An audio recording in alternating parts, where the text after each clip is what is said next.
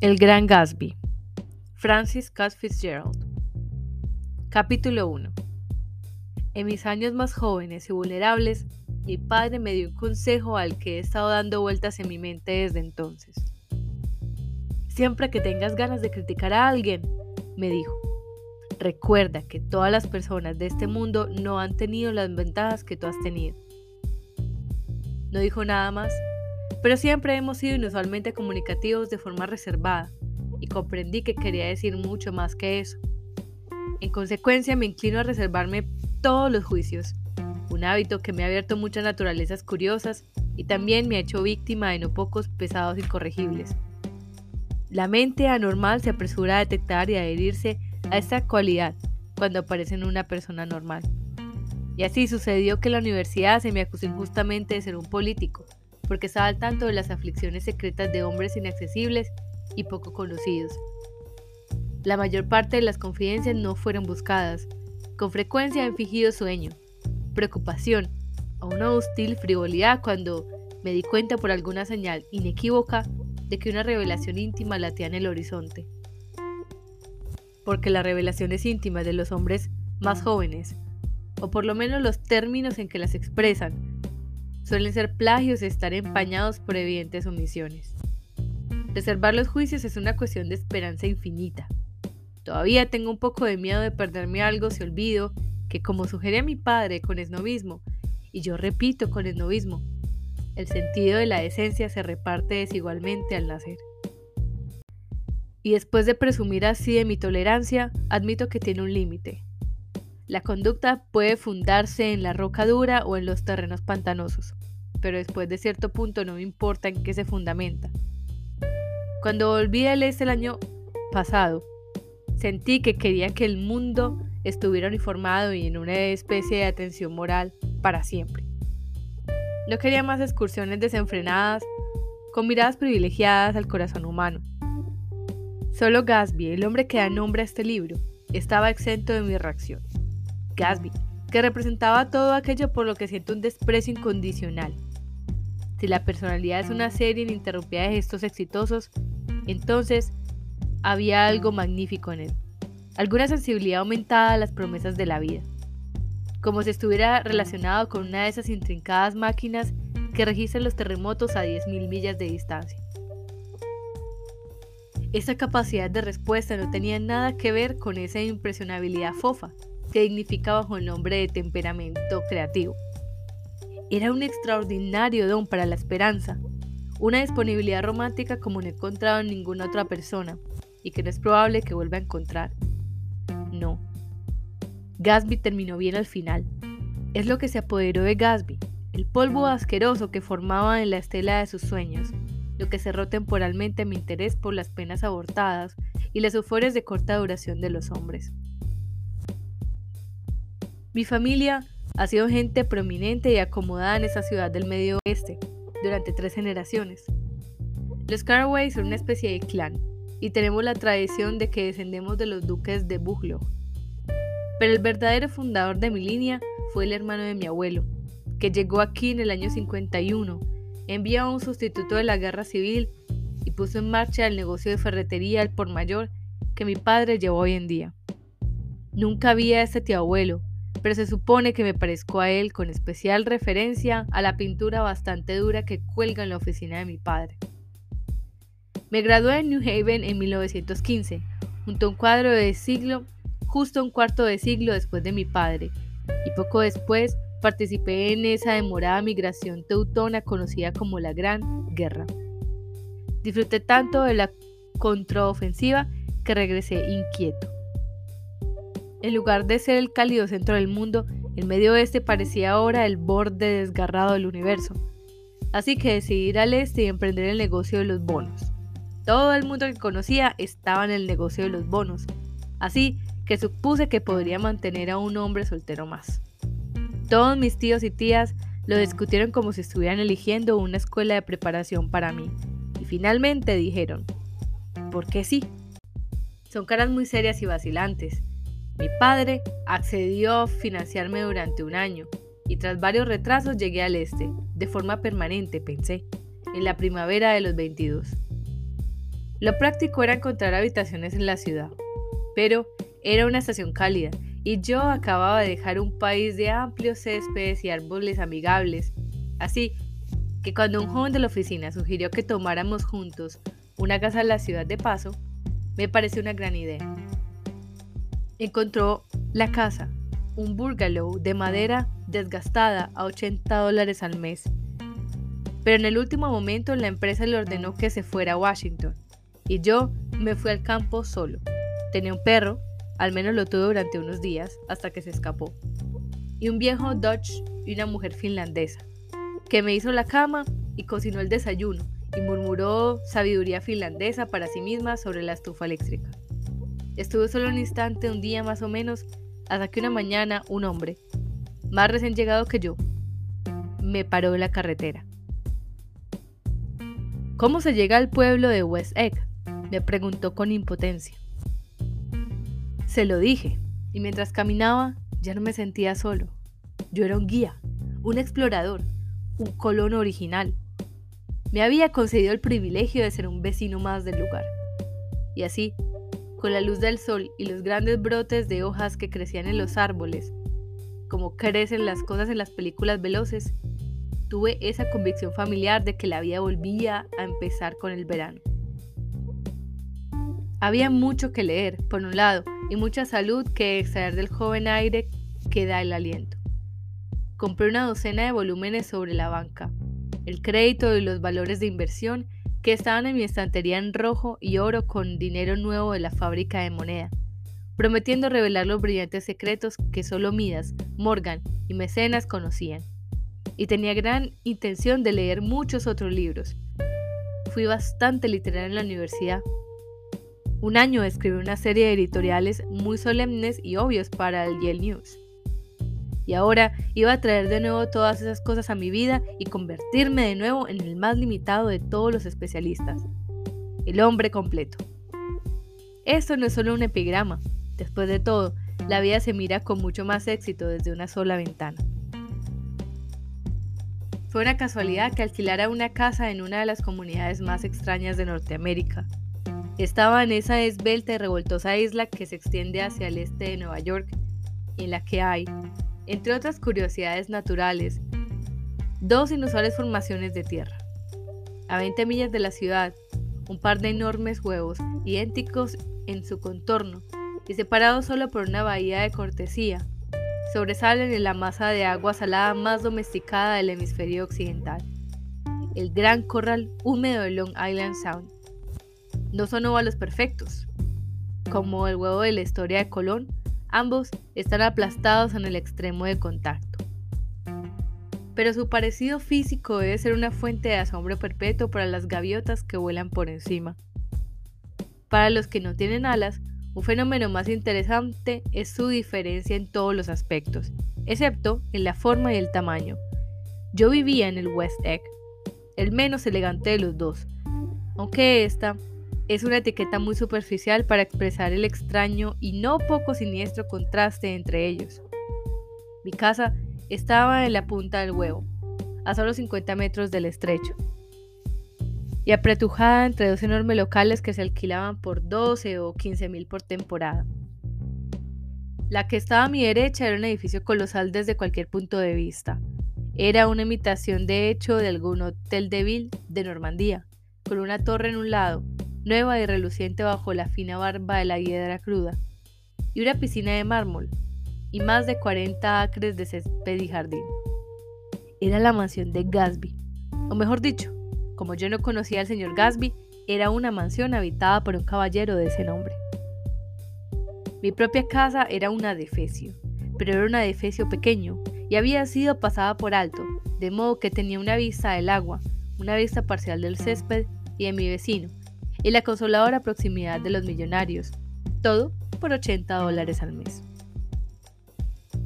Al otro lado de la bahía de la cortesía, los palacios blancos de la elegante East Egg brillaban a lo largo del agua, y la historia del verano comienza realmente en la noche en que conduje hasta allí para cenar con los Tom Bushman. Daisy era mi prima segunda y había conocido a Tom en la universidad.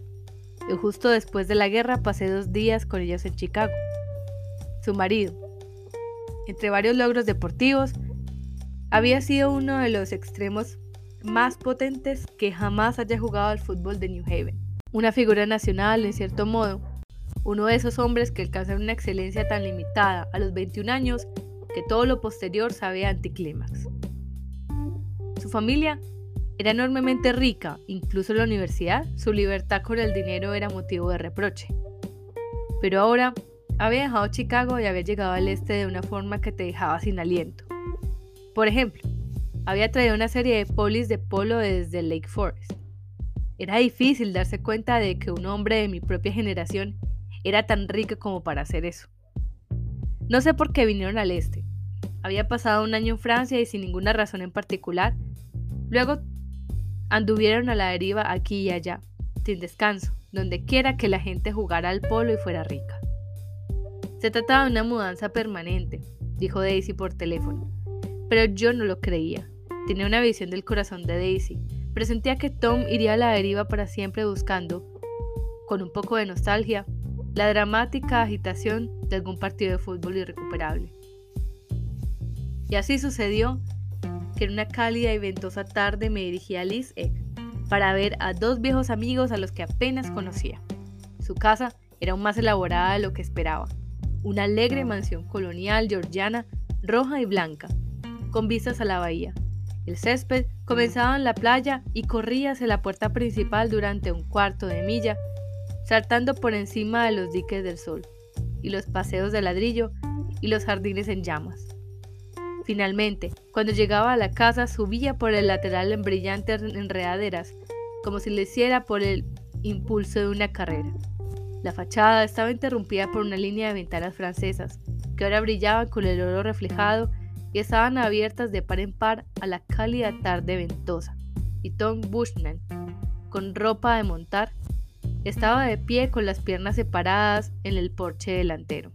Había cambiado desde sus años en New Haven Ahora era un robusto hombre de pelo pajizo de 30 años, con una boca más bien dura y unos modales arrogantes. Los ojos brillantes y prepotentes habían establecido el dominio sobre su rostro y le daban la apariencia de estar siempre inclinado agresivamente hacia adelante. Ni siquiera la afeminada ropa de montar podía ocultar la enorme potencia de aquel cuerpo. Parecía llenar aquellas relucientes botas hasta tensar el cordón superior, y se podía ver un gran paquete de músculos moviéndose, cuando su espalda se movía bajo su delgado abrigo. Era un cuerpo capaz de hacer una enorme palanca, un cuerpo brutal. Su voz, un tenor ronco y áspero, aumentaba la impresión de dureza que transmitía. Había un toque de desprecio paternal en ella, incluso hacia la gente que le gustaba, y había hombres en New Haven que le odiaban a muerte. No creas que mi opinión sobre esos asuntos es definitiva, parecía decir, solo porque soy más fuerte y más hombre que tú. Estábamos en la misma sociedad de mayores, y aunque nunca fuimos íntimos, siempre tuve la impresión de que me aprobaba y quería que le gustara con cierta dureza y desafiante nostalgia propia. Hablamos durante unos minutos en el soleado porche. Tengo un lugar bonito aquí, dijo. Sus ojos parpadeaban inquietos.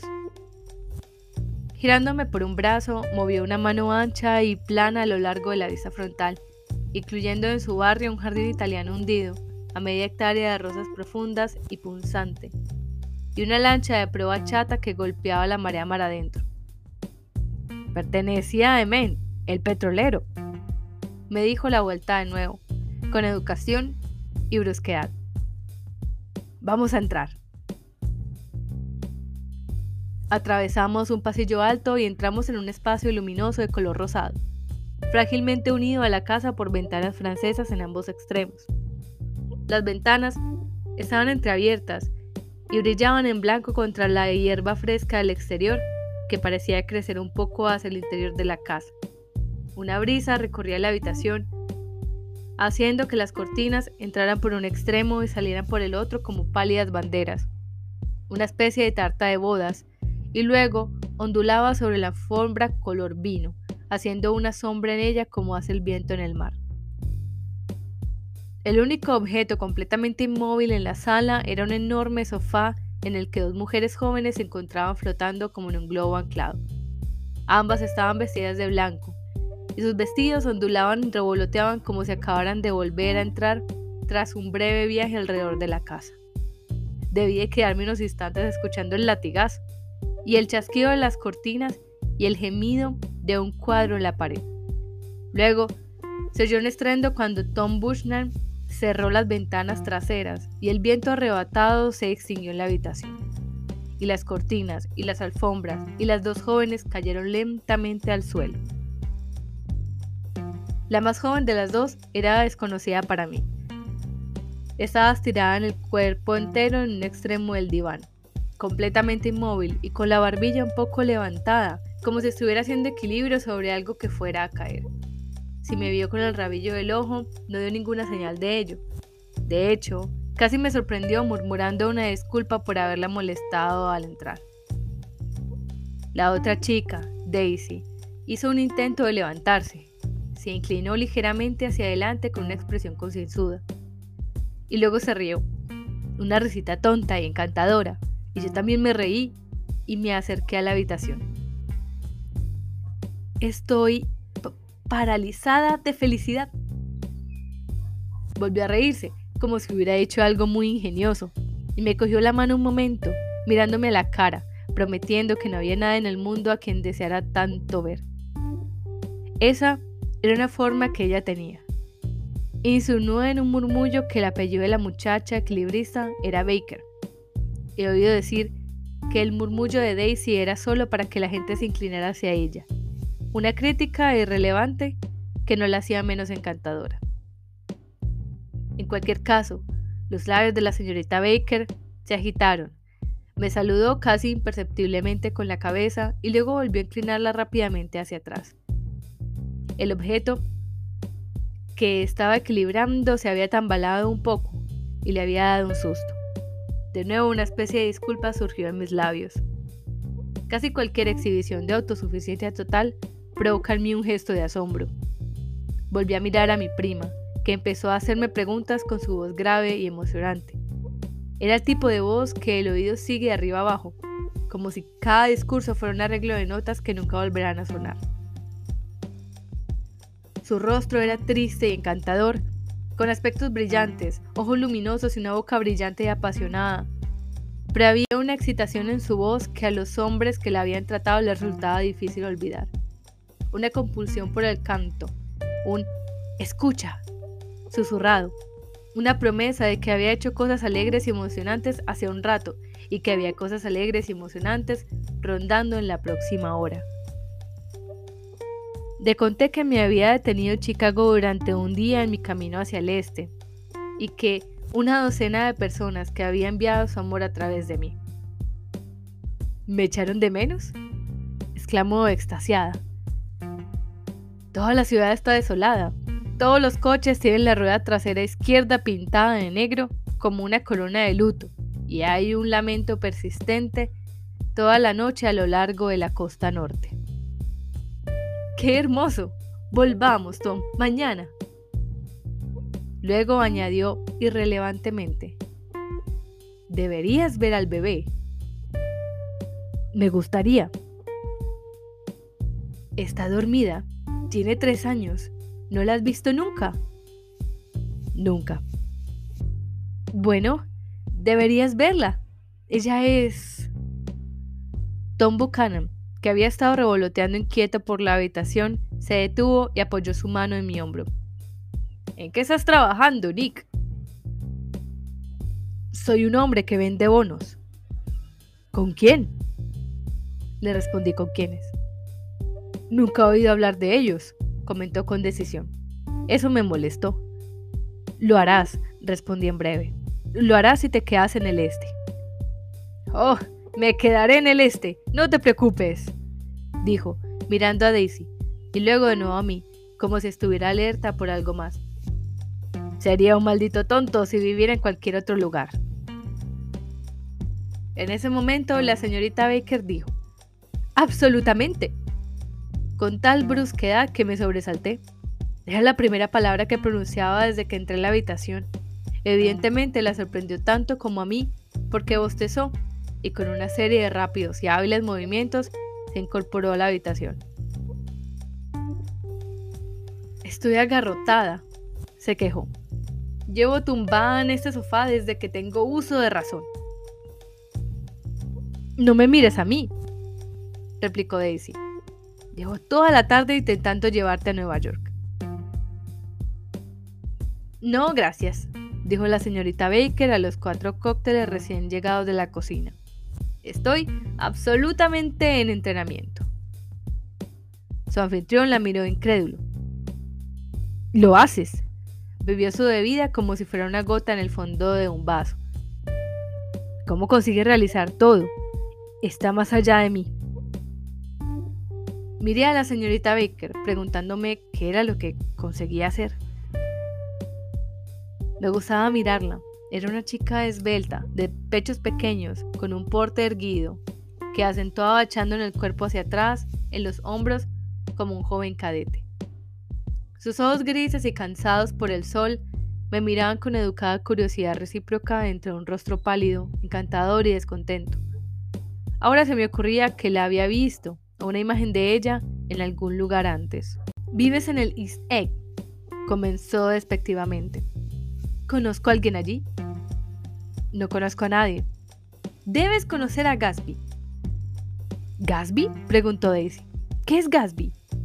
Antes de que pudiera responder que era mi vecino, se anunció la cena, metiendo su tenso brazo imperativamente bajo el mío.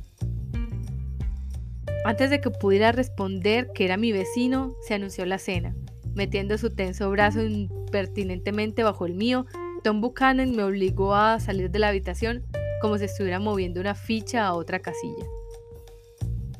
Esbeltas, lánguidas, con las manos puestas ligeramente en las caderas, las dos jóvenes nos precedieron hasta un porche de color rosado, abierto hacia el atardecer, donde cuatro velas parpadeaban sobre la mesa con el viento amainado.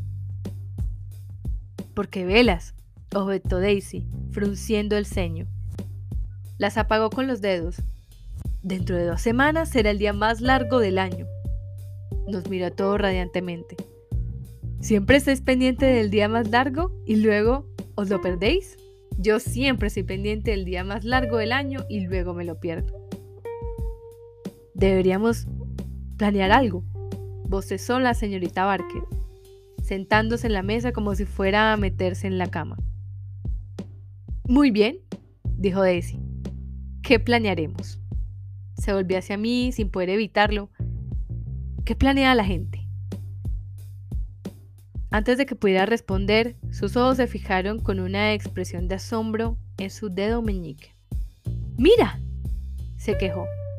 ¡Me he hecho daño! Todos miramos. El nudillo estaba negro y azul. Tú lo has hecho, Tom, dijo cuidadosamente. Sé que no era tu intención, pero lo hiciste. Eso es lo que me pasa por casarme con un hombre bruto, un espécimen físico y grande y corpulento. Odio la palabra corpulento, objetó Tom, incluso en broma. Hunking, insistió Daisy. A veces, ella y la señorita Baker hablaban a la vez, discretamente y con una inconsecuencia burlona que nunca era del todo una charla, que era tan fría como sus vestidos blancos y sus ojos impersonales en ausencia de todo deseo. Estaban aquí y nos aceptaron a Tom y a mí haciendo solo un educado y agradable esfuerzo por entretener o ser entretenidas. Sabían que en breve la cena terminaría y que un poco más tarde la velada también terminaría y se dejaría de lado. Era muy diferente a lo que ocurría en el oeste, donde la velada se apresuraba de fase en fase hacia su final, en una anticipación continuamente decepcionada, o bien en el puro temor nervioso del momento mismo.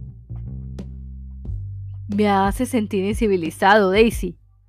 Confesé en mi segunda copa de clarete corchoso, pero bastante impresionante. ¿No puedes hablar de cultivos o algo así? No quise decir nada en particular con este comentario, pero fue tomado de una manera inesperada. La civilización se está yendo al garete, estalló Tom violentamente. Me he convertido en un terrible pesimista de las cosas. ¿Has leído El auge de los imperiosos de color? De ese tal Godard. Pues no, respondí, bastante sorprendido por su tono. Bueno, es un buen libro y todo el mundo debería leerlo. La idea es que si no nos cuidamos, la raza blanca quedará totalmente hundida.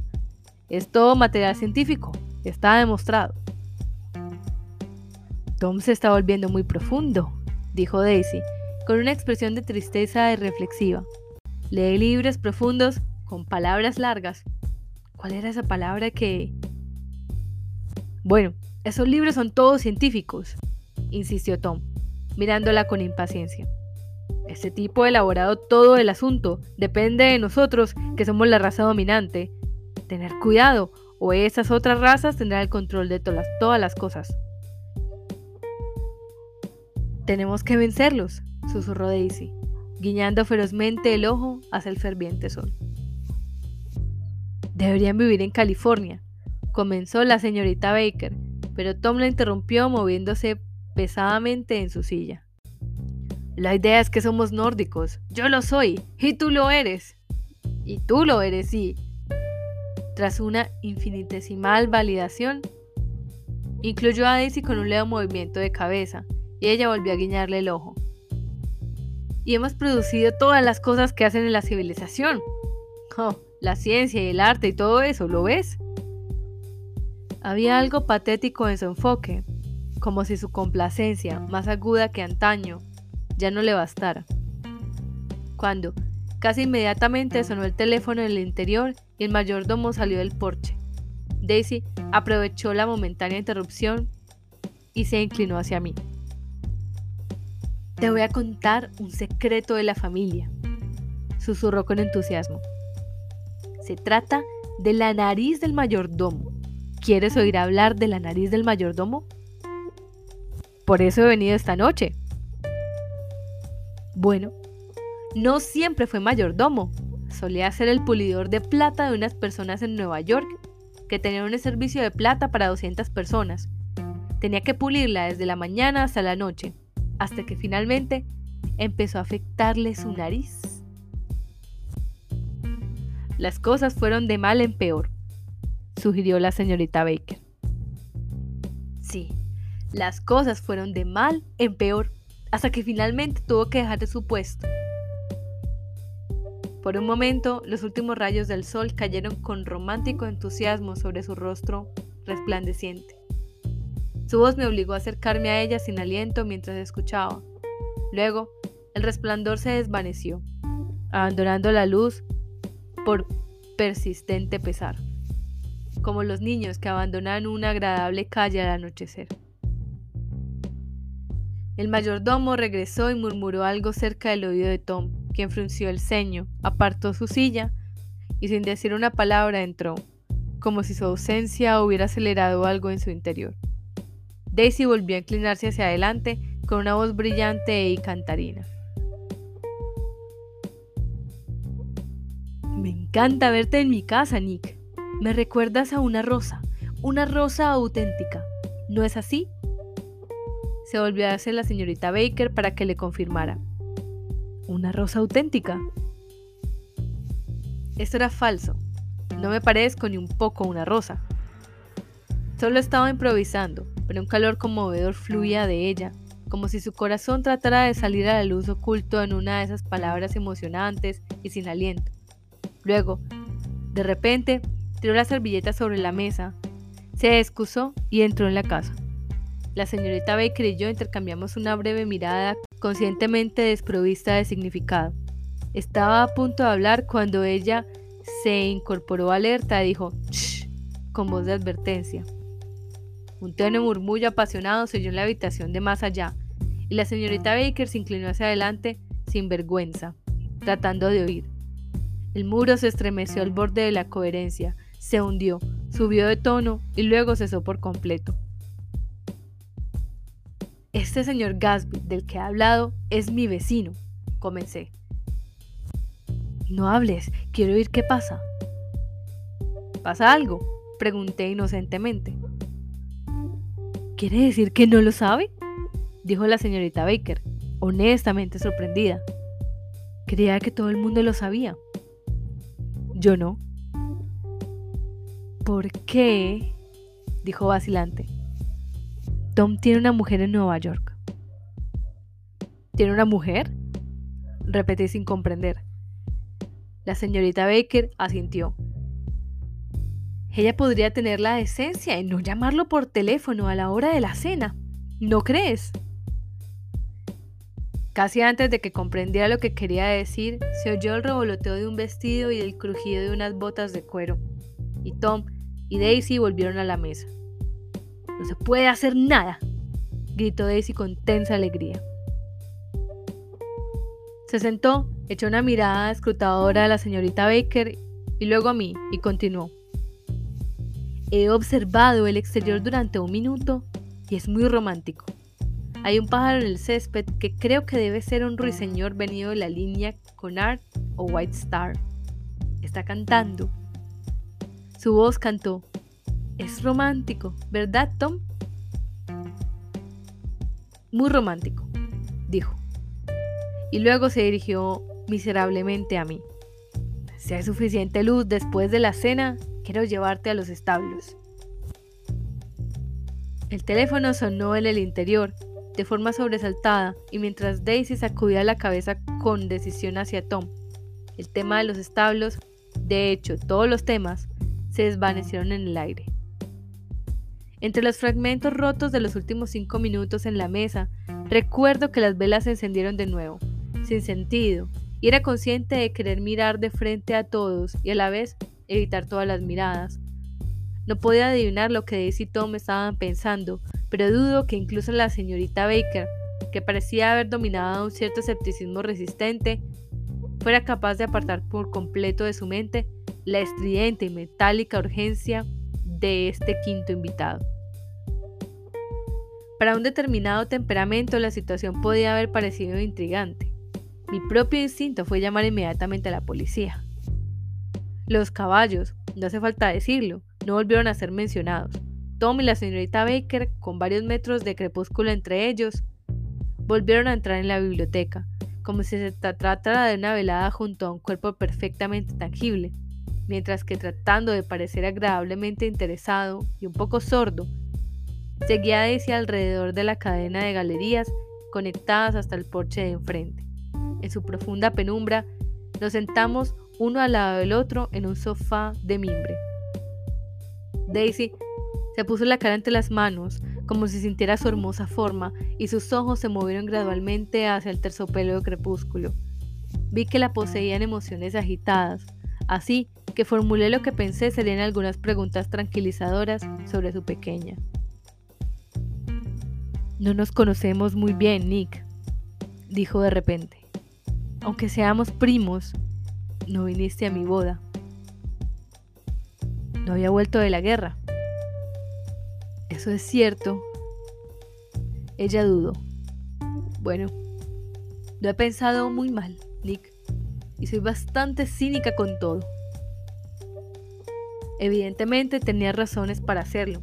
Esperé, pero no dijo nada más, y después de un momento volví al tema de su hija con bastante timidez.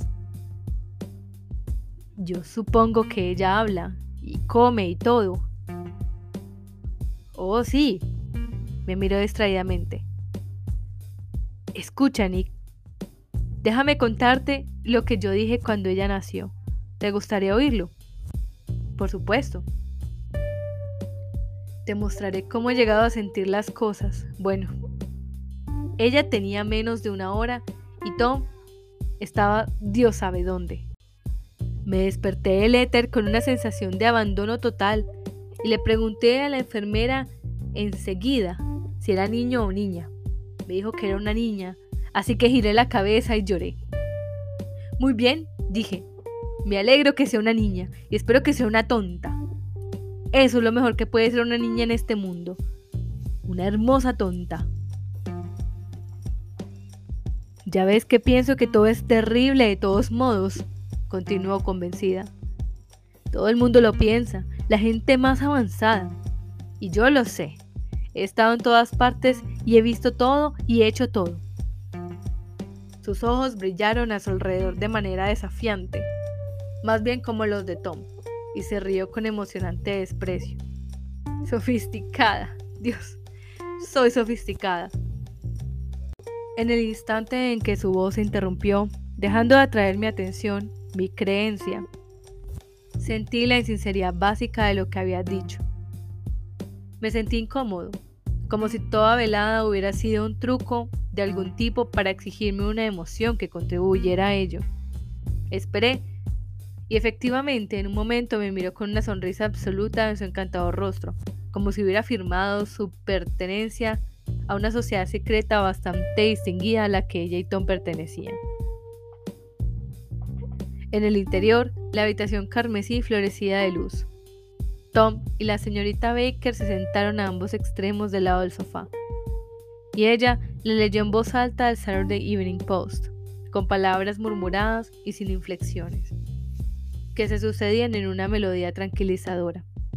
La luz de la lámpara, brillante sobre las botas de él y opaca sobre el amarillo otoñal de su cabello, brillaba a lo largo del periódico mientras ella pasaba una página con un movimiento de los delgados músculos de sus brazos. Cuando entramos, guardó silencio por un momento con una mano levantada. Continuará, dijo, arrojando la revista sobre la mesa. En nuestro próximo número. Su cuerpo se afirmó con un movimiento inquieto de la rodilla y se puso de pie. Las diez, comentó, aparentemente buscando la hora en el techo. Es hora de que esa buena chica se vaya a la cama. Jordan va a participar en el torneo de mañana, explicó Daisy, en Westchester. Oh, tú eres Jordan Baker.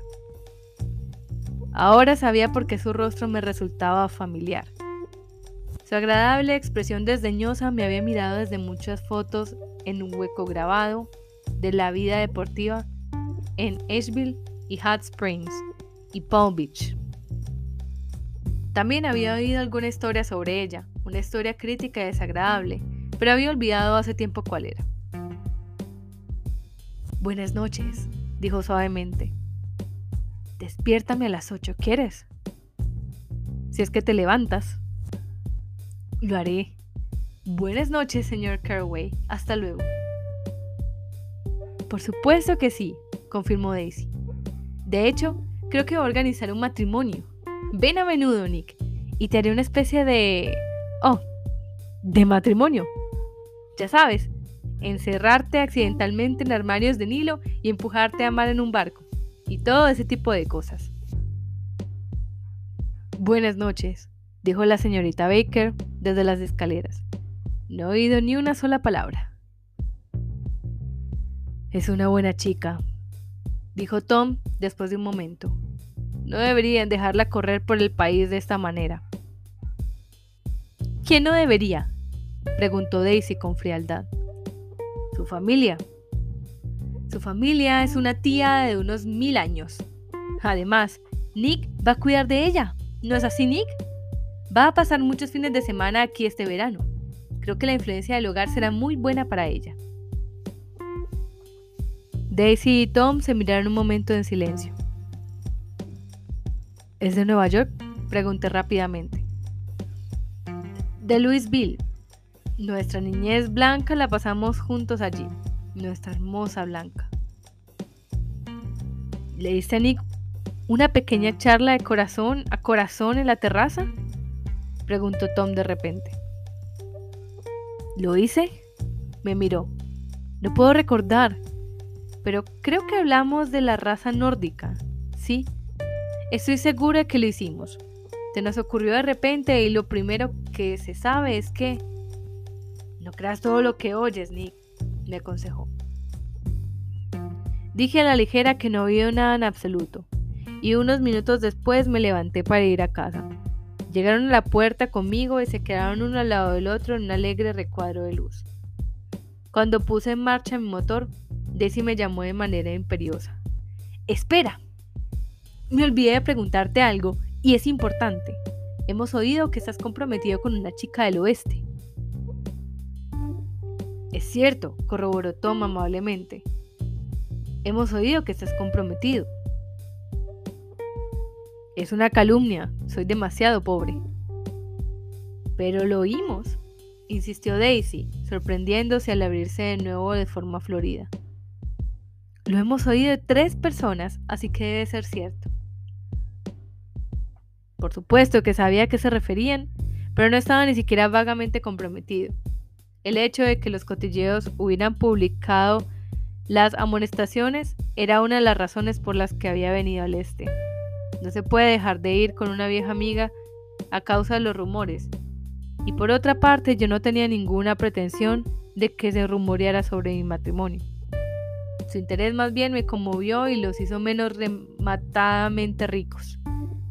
Sin embargo, me sentí confundido y un poco disgustado mientras me alejaba. Me parecía que lo que debía hacer Daisy era salir corriendo de la casa, con el niño en los brazos, pero aparentemente no había tales intenciones en su cabeza. En cuanto a Tom, el hecho de que tuviera una mujer en Nueva York era realmente menos sorprendente que el hecho de que se hubiera deprimido por un libro. Algo le hacía mordisquear el borde de las ideas rancias, como si su robusto egoísmo físico ya no alimentara su perentorio corazón. Ya era verano profundo en los tejados de los bares de carretera y frente a los garajes de los caminos, donde las nuevas gasolineras rojas se sentaban en charcos de luz. Y cuando llegué a mi finca al West Egg, Metí el coche bajo su cobertizo y me senté un rato en un rodillo de hierba que había quedado abandonado en el patio. El viento se había ido, dejando una noche sonora y brillante, con el batir de las alas en los árboles y un persistente sonido de órgano cuando el fuelle de la tierra llenaba de vida las ranas. La silueta de un gato que se movía vaciló a través de la luz de la luna, y al girar la cabeza para observarla, vi que no estaba solo. A 15 metros de distancia, una figura había salido de la sombra de la mansión de mi vecino y estaba de pie con las manos en los bolsillos, mirando la pimienta plateada a las estrellas. Algo en sus movimientos pausados y en la posición segura de sus pies sobre el césped sugería que se trataba del mismísimo señor Gasby, que había salido a determinar qué parte le correspondía de nuestros cielos locales. Había decidido llamarle, la señora Baker lo había mencionado en la cena y eso serviría de presentación. Pero no le llamé, porque dio la repentina impresión de que se contentaba con estar solo. Extendió los brazos hacia el agua oscura de una manera curiosa, y a pesar de que yo estaba lejos de él, podía jurar que estaba temblando. Involuntariamente miré hacia el mar y no distinguí nada, salvo una única luz verde, diminuta y lejana, que podría haber sido el extremo de un muelle. Cuando volví a buscar a Gasby, este había desaparecido y yo estaba de nuevo solo en la inquietante oscuridad.